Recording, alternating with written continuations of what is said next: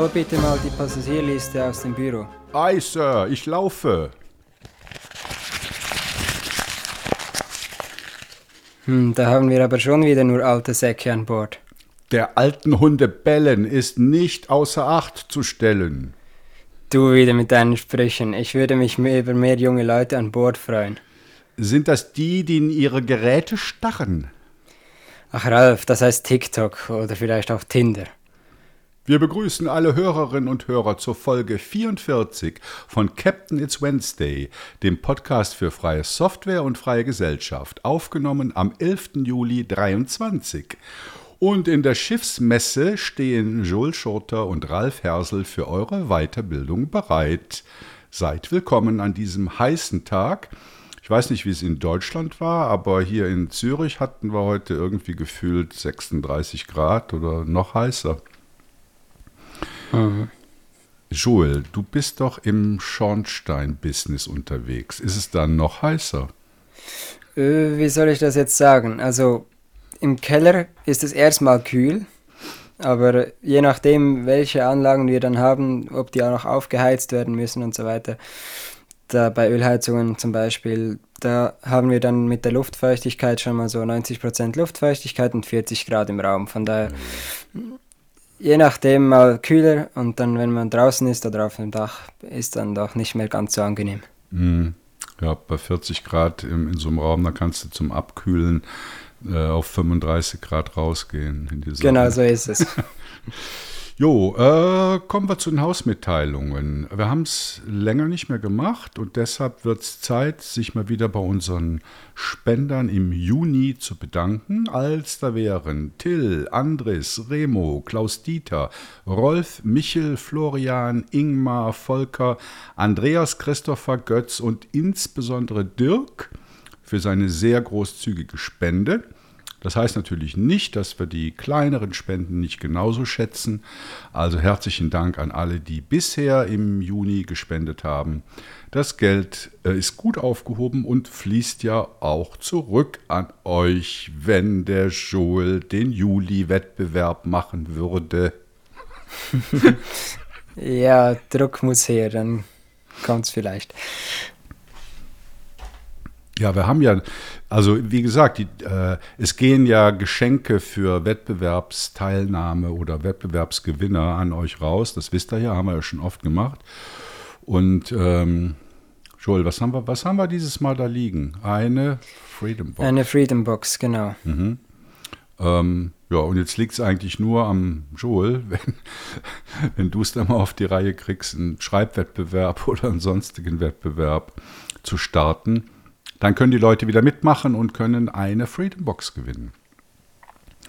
Ähm, der Tim war auch wieder fleißig. Der, unser Umzug ist, ja, ich würde sagen, fast abgeschlossen. Also wir haben jetzt die Webpage und unser CMS Bluted, E-Mail-Server, Nextcloud äh, haben wir jetzt zum neuen Hoster umgezogen, nämlich zu Metanet in Zürich in der Josefstraße. Und dann haben wir uns auch noch bei Hetzner äh, eine Storage Box für Backups geklickt. Die Daten liegen in Frankfurt. Und äh, dann hatte Tim auch noch unser äh, Kommentarsystem umgeschrieben. Da hatten wir ja bisher ja, irgend so ein externes, was dann noch einen separaten Server brauchte. Und jetzt hat aber der Tim dankenswerterweise äh, das Blooded Plugin, wie heißt das? Twix Rider? Ne, Snick, äh, Snickers? Snickers, genau, das Snicker, ja. ja, hat er, hat er umgeschrieben, also Plugin äh, im Blooded, sodass jetzt die äh, Moderatoren oder diejenigen, die sich um die Kommentare kümmern, direkt in unserem CMS die Kommentare bearbeiten können. Ja, äh, soviel zu den Hausmitteilungen. Äh, Thema in der Überschrift, habt ihr es gesehen, Jugend. Es geht heute darum, wie halten es Jugendliche mit freier Software. Ihr habt es im Intro schon gehört, wir haben viel zu viele alte Leute an Bord und freuen uns halt über mehr junge Leute ähm, auf unserem Schiff. Und äh, was haben wir gemacht? Äh, zwei Sachen. Wir haben eine Umfrage gestartet was denn Jugendliche mit freier Software anfangen können, ob sie das überhaupt kennen.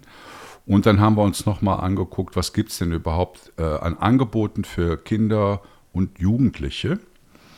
Und anfangen möchten wir eigentlich mit dieser Umfrage. Also das sind jetzt nicht wahnsinnig viele. Ich habe bei mir im Betrieb jetzt eigentlich gar keine Jugendlichen gefunden, äh, habe aber meine Frau und meine Töchter beauftragt, sich mal umzuhören. Und da sind immerhin drei Ergebnisse zurückgekommen. Äh, und zwar äh, möchte ich erstmal sagen, was für Fragen wir überhaupt gestellt haben. Das waren fünf Fragen nämlich weißt du, was Linux ist? Und dann hast du schon einmal von Open Source oder freier Software gehört. Verwendest du freie Software? Wie wichtig ist dir deine Freiheit und Selbstbestimmung bei der Nutzung von Smartphone und PC? Und die letzte Frage war, kennst du Alternativen zu TikTok, Instagram und WhatsApp? Und äh, die erste äh, Person, die darauf geantwortet hat, ist ein 15 Jahre alter Lehrling aus dem Personalwesen. Und das war etwas ernüchternd. Der hat nämlich darauf geantwortet, nein, nein, nein, nicht wichtig, Snapchat. Also er weiß nicht, was Linux ist. Er hat noch nichts von Open Source oder freier Software gehört. Er verwendet keine freie Software. Seine Freiheit und Selbstbestimmung bei der Nutzung von Smartphone und PC sind ihm nicht wichtig. Und als, als Alternative zu TikTok hat er Snapchat, Snapchat genannt. Also als ich das gelesen habe, wie gesagt, das ist das Erste, was so reingekommen ist, war ich etwas ernüchtert, vor allen Dingen, weil Joel auch schon mal Ähnliches erzählt hatte, äh, so aus seinem schulischen Umfeld. Aber dann wurde es besser. Dann äh, kam nämlich meine Frau mit zwei Umfrageergebnissen. Das eine stammt von David, der ist 20 Jahre alt und äh, sagt man, also ich hatte zuerst da stehen KV Auszubildender, aber das versteht in Deutschland und Österreich keiner. Ich habe dann kaufmännischer Auszubildender geschrieben. Nennt man das so im Ausland, Joel? Das Ausland kenne ich jetzt weniger, aber ich denke mal, das wird man schon verstehen, ja. Ja, ne, also KV versteht bestimmt niemand. Also ein 20-jähriger kaufmännischer Auszubildender David. Und der sagt, äh, weißt du, was Linux ist? Nein. Hast du schon einmal von Open Source und freier Software gehört? Da sagt er ja. Verwendest du freie Software? Dann sagt er nein. Also das ist ja schon mal interessant, oder? Also jemand, der sagt, Open Source und freie Software, ja, kenne ich, Linux habe ich noch nie von gehört. Finde ich eine interessante Kombination. Und dann auf die Frage, wie wichtig ist dir deine Freiheit und Selbstbestimmung, hat er gesagt, schon wichtig, weiß aber nicht, was es da gibt und wie das möglich ist. Also Interesse ist da, aber anscheinend noch ein ungedeckter Informationsbedarf. Bei vielen ist das so, ja. Ja. Und äh, auf die letzte Frage, kennst du Alternativen zu TikTok, Instagram und WhatsApp, hat er gesagt, ja, Signal und Twitter. Also ist ja schon mal ein anderes Ergebnis als nein, nein, nein. Alles ja. unwichtig. Ja, das war der David, 20 Jahre alt. Und dann gibt es äh, noch ein drittes Ergebnis und es wird jetzt immer besser. Das ist der Jaromir, der ist 17 Jahre alt und in der Ausbildung zum Hauswart. Und der hat geantwortet, weißt du, was Linux ist? Ja. Hast du schon einmal von Open Source und freie Software gehört? Ja. Verwendest du freie Software? Ja. Audacity zur Tonbearbeitung und MuseScore für Notensatz. Haha. Dann, wie wichtig ist dir deine Freiheit und Selbstbestimmung bei der Nutzung von Smartphone und PC? Da antwortet er schon wichtig, hatte mal ein Fairphone, ging irreparabel kaputt, würde gern mehr machen, aber ist sich beim Wechsel unsicher, ob er das kann und wie aufwendig es ist. Mit Unterstützung würde er sofort von Microsoft auf Linux wechseln. Und dann sagt er, äh, ob er Alternativen zu TikTok, Instagram, WhatsApp kennt. Dann sagt er ja, Signal, Telegram, Discord. Er meint wohl Discord, nehme ich an. Mhm. Ja. Und dann hat er noch hinzugefügt, Jaromir fände es gut, wenn bereits in der Schule die Wahlfreiheit gegeben wäre und man nicht reingezwängt wird in die Apple- und Microsoft-Käfige. Dazu bräuchte es aber auch Lehrpersonal, was ein Wissen darüber auf, aufweist. Mhm, das ist ein Riesenproblem, ja. Ne? Also ihr seht, ich war am Anfang etwas enttäuscht, als ich da dreimal oder fünfmal Nein gelesen habe, aber es wurde dann schon besser äh, mit den Umfragen. Joel, welche Erfahrungen hast du in deinem Umfeld gemacht? Ja, einerseits gemischt, aber andererseits ziemlich ist mir egal lastig. Also es gibt schon die einen, die sagen, ja, interessiert mich, habe ich schon mal von gehört zu den allgemeinen Punkten. Ich habe jetzt nicht direkt so die fünf Punkte durchgefragt, aber einfach thematisch so. Ähm, direktes Interesse haben eigentlich wenige jetzt in meinem Umfeld. Klar, ich habe halt mehr Handwerker im Umfeld als vielleicht jetzt äh, Technik-Interessierte so quasi. Aber wenn sich dann jemand dafür interessiert, dann ist es eher so, ja, interessant, aber ist halt nicht so praktisch, so quasi. Oder noch nie genutzt, keine Ahnung, aber schon gehört. Und dann Datenschutz, da sieht es schon ein bisschen anders aus. Da sagen doch einige, ja, interessiert mich, ist mir schon wichtig. Aber den meisten scheitert es dann daran, ja, ich weiß halt nicht, wie ich das angehen soll. Oder dann das große Thema, die, meine Kontakte sind alle auf den großen Plattformen wie eben WhatsApp, Instagram und Co.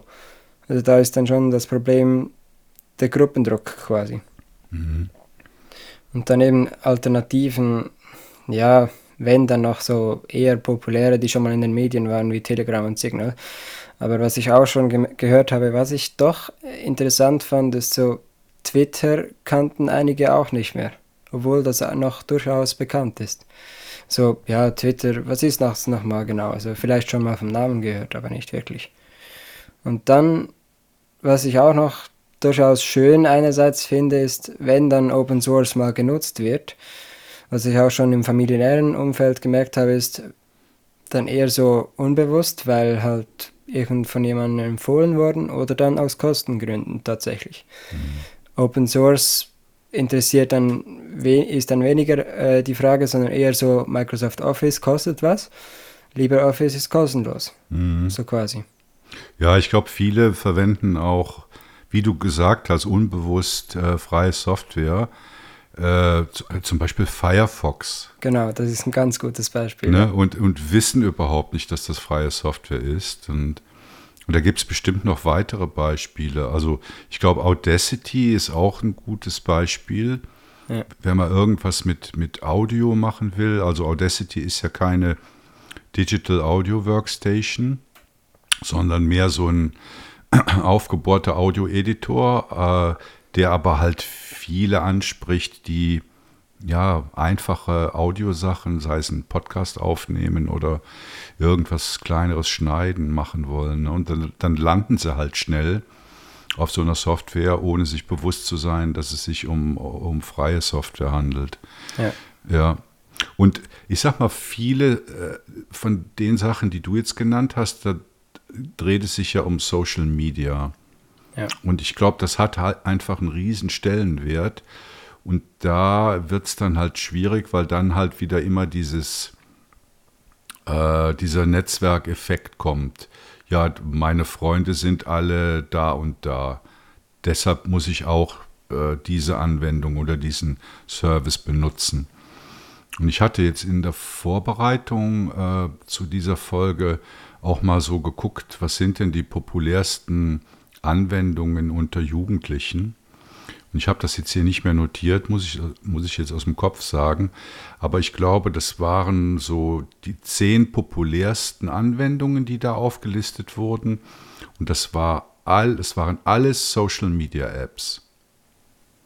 Also ja, da war kein, kein LibreOffice, kein Texteditor, kein Audacity oder äh, kein Videoeditor dabei.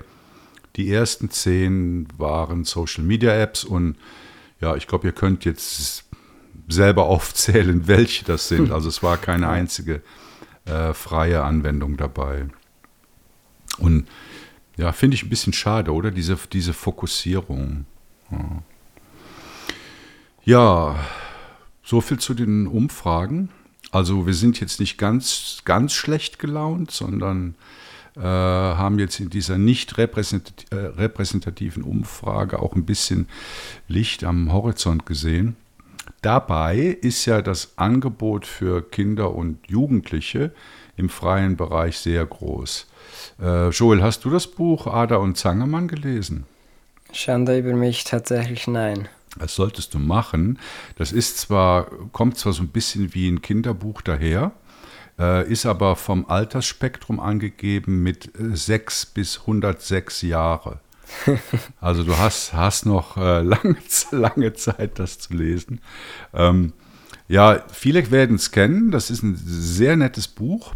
Äh, ist vom ähm, Leiter, Prä Präsidenten der FSFE geschrieben worden, Matthias Kirschner, den wir ja auch gut kennen, mit dem wir schon viel zusammen gemacht haben. Und äh, es ist so ein, äh, ja, ein illustriertes Buch, äh, erzählt die Geschichte von dem berühmten Erfinder äh, Zuckerman, nee, äh, Zangemann und dem Mädchen Ada, äh, die eine Tüftlerin ist und sie beginnt dann mit Hard- und Software zu experimentieren und erkennt dabei, wie wichtig der eigenständige und freie Umgang mit Software für sie und für andere ist.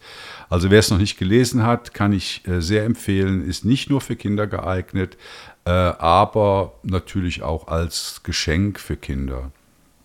Ähm, Joel, ich kann mich daran erinnern, dass wir mal irgendwie zusammen Python lernen wollten. Ist schon lange her. Ja, schon lange her, ja. Das war noch vor meiner Ausbildung, da habe ich fast einen Cut im Kopf, genau. ja.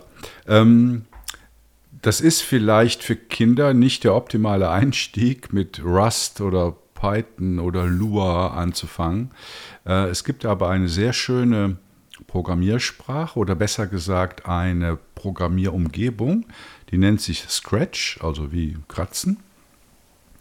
Und äh, die verbindet so ein bisschen die Lust am Experimentieren mit Kenntnissen in der Informatik und Anwendungen. Die schreibt man da eigentlich nicht in Form von Code, sondern es werden so ganz objektorientiert äh, bestimmte Blöcke zusammengezogen, zusammengeklickt. Es ist so ein bisschen wie mit Lego-Bausteinen. Man hat also so einen Baukasten und kann Elemente darin sinnvoll kombinieren und deren Verhalten anpassen und daraus zum Beispiel so kleine Animationen oder auch äh, kleine Spiele gestalten, ist also äh, eine sehr, sehr tolle Sache. Es gibt auch Vereine, die sich dem annehmen und die Scratch gerade äh, verwenden, um Kindern, so, um Kinder einzuführen in, in das Programmieren. Ähm, dann gibt es auch eine recht lange Liste von Distributionen, die speziell für Kinder gemacht worden sind. Wobei mit den Kindern, das ist halt immer so eine Sache. Also was ist jetzt Kind, wer ist Jugendlicher? Ich glaube, oder Joel, vielleicht kannst du dich noch daran erinnern, in welchem Alter bist du zum ersten Mal mit Computern in Berührung gekommen? Mit Computern allgemein würde ich sagen relativ früh. Also kommt jetzt darauf an, vielleicht heute sieht das anders aus, aber als ich klein war, haha, ähm, ja, und jetzt meine Familie ist eher weniger so technikaffin, von daher, ich würde jetzt sagen, vielleicht zehn oder so, mhm. wo ich so das erste Mal vielleicht selber am Computer saß, so quasi, ohne die Eltern hinten dran. Aber da war es natürlich ganz klar Apple, weil meine Familie hat hatte damals oder bis heute eigentlich kaum was anderes. Aber ja, so, wie soll ich sagen, kinderfreundlich oder so, das ist, war mir damals eher weniger wichtig. Es ging mir eigentlich nur um die Funktionalität, also bis heute eigentlich. Ja. Ja, ich glaube, ich weiß es nicht mehr genau, bei, bei meinen Töchtern, das war auch so zehn, zehn Jahre, würde ich sagen. Davor habe ich eigentlich immer eher darauf geachtet, dass die rausgehen und spielen und mit den Händen ja. irgendwas machen, äh, Sport machen, basteln, was weiß ich. Weil ich habe immer gesagt, also mit, mit Computern kommt er noch früh genug in Berührung und dann genau, macht er vermutlich äh, nichts anderes mehr. Als mit Computern rumspielen. Also wenn ich jetzt an äh, so Büroberufe denke, ne? also bei, bei dir jetzt im Handwerk ist das sicher noch anders gelagert, aber wenn du jetzt irgend so einen, so einen Büroberuf ergreifst, dann machst du ja eigentlich dein ganzes Büro, äh, Berufsleben nichts anderes mehr, als in den Bildschirm zu starren. Okay. Ähm, ja, aber Distributionen für Kinder gibt es einige. Ich habe jetzt hier mal ein paar aufgelistet. Da gibt es Edubuntu, findet man unter edubuntu.org. Das ist eine für Kinder geeignete Distribution, die auf Ubuntu aufbaut. Dann gibt es äh, Sugar on a Stick von den Sugar Labs, äh, basiert auf Fedora. Dann gibt es ubermix.org, das ist auch eine kindergerechte Anwendung, basiert auch auf Ubuntu. Dann gibt es das alte Skole Linux, das mittlerweile, glaube ich, wieder Debian Edu heißt und man hört es am Namen, basiert auf ähm, Debian.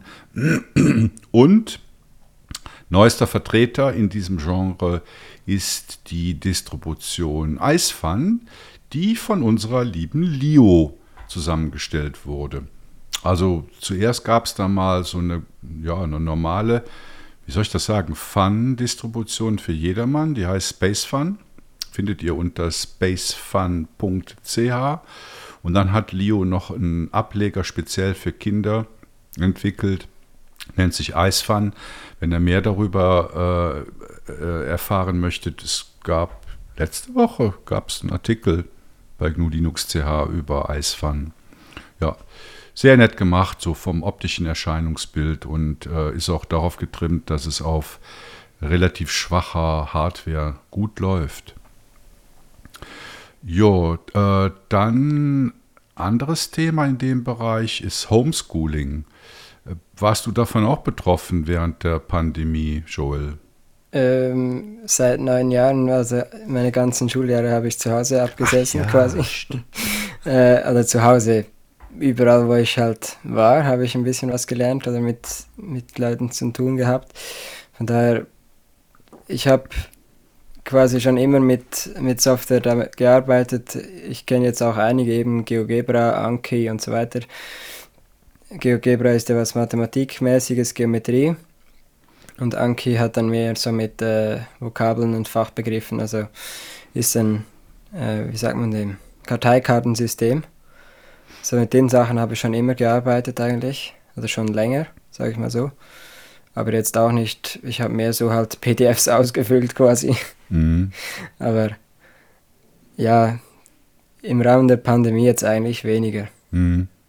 Ja gut, also wenn, wenn du halt immer schon Homeschooling gemacht hast, ist das natürlich was anderes. Bei vielen wurde das dann erst im Rahmen der Pandemie zu einem Thema, wie man sich denn äh, zu Hause Bildung äh, am Computer aneignen kann. Und da gibt es eben auch eine ziemlich lange Liste an freien Anwendungen aus den verschiedensten Bereichen.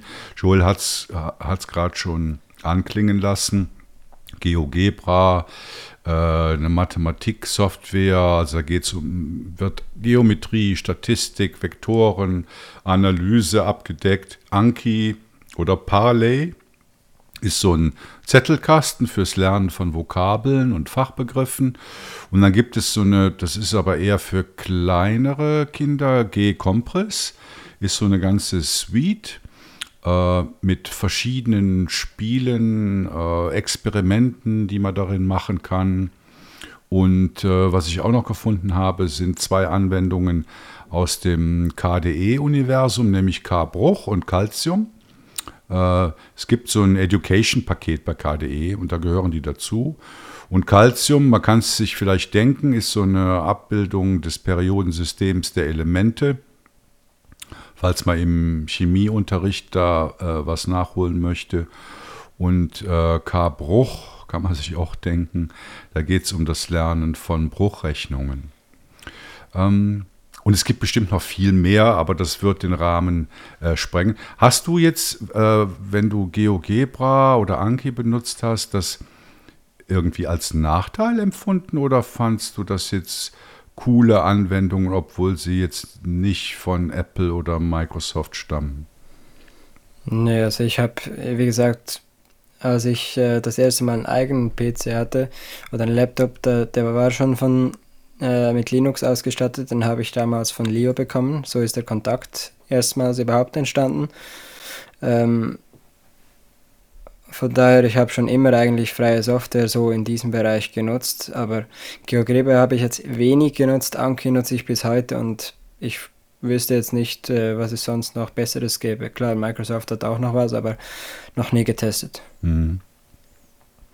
Und dann gibt es natürlich auch noch, ähm, wie soll ich das sagen, Aktionen, Projekte, Organisationen, die sich dem Thema äh, Linux und Lernen für Jugendliche verschrieben haben.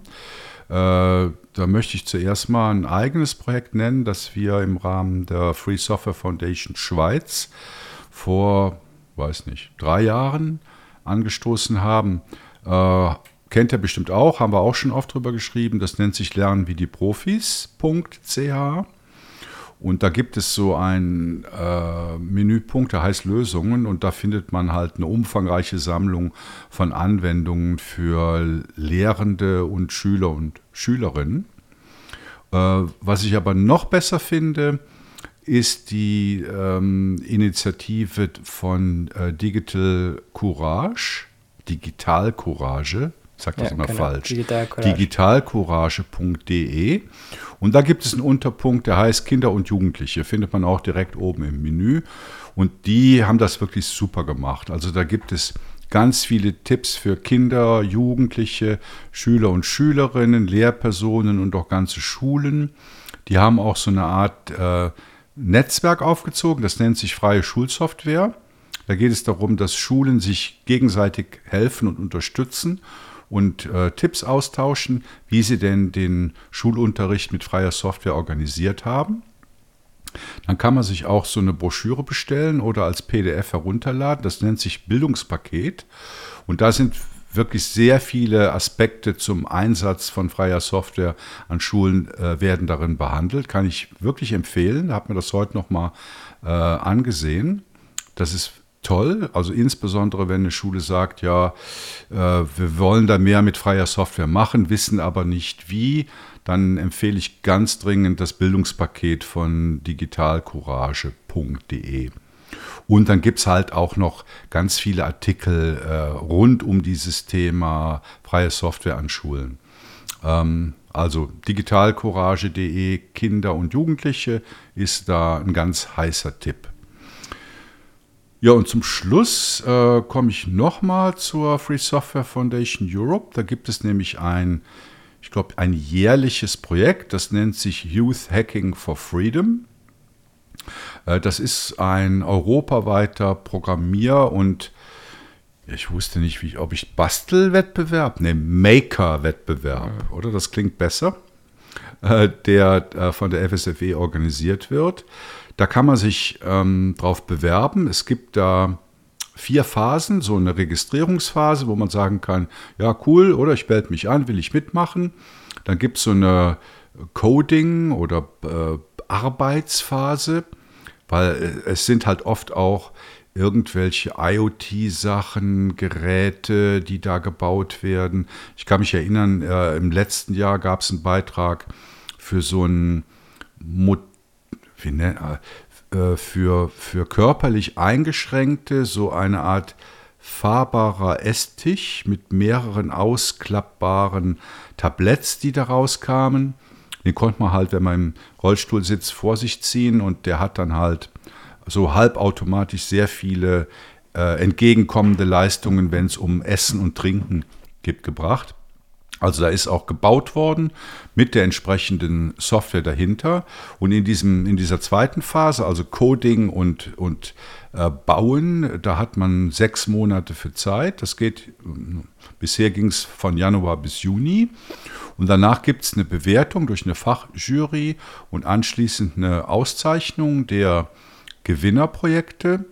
Äh, letztes Jahr waren das, glaube ich, vier Gewinnerprojekte, die dann nach Brüssel zu einer großen Feier eingeladen worden sind und da ihren Preis entgegennehmen konnten.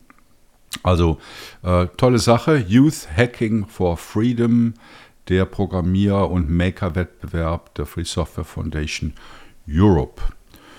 Ähm, ja, äh, Joel, wie, hat, wie hast du das empfunden an, an dein, in deiner Schulzeit? War da freie Software im Schulunterricht überhaupt ein Thema?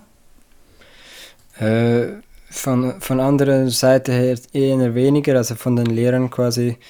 Gab mal so eine Schülerzeitung, die haben wir mit Scribus gemacht, aber sonst eigentlich eher weniger. Die meisten haben da halt das genutzt, was, also die Mitschüler, die haben Microsoft, Apple, was auch immer genutzt. Aber ich persönlich war da schon immer der, der, der mit dem Linux-Laptop daherkam und privat oder so alles, was ich mir so angeeignet habe oder genutzt habe, so muss ich sagen, habe ich eigentlich selber zusammenges zusammengesucht, ja. Mhm.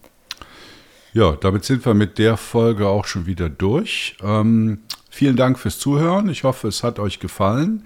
Jede Woche ein anderes Thema. Äh, gebt uns Feedback, das ist uns wichtig. Ihr könnt uns über Matrix, Mastodon oder per E-Mail erreichen. Die Adressen findet ihr auf unserer Webseite.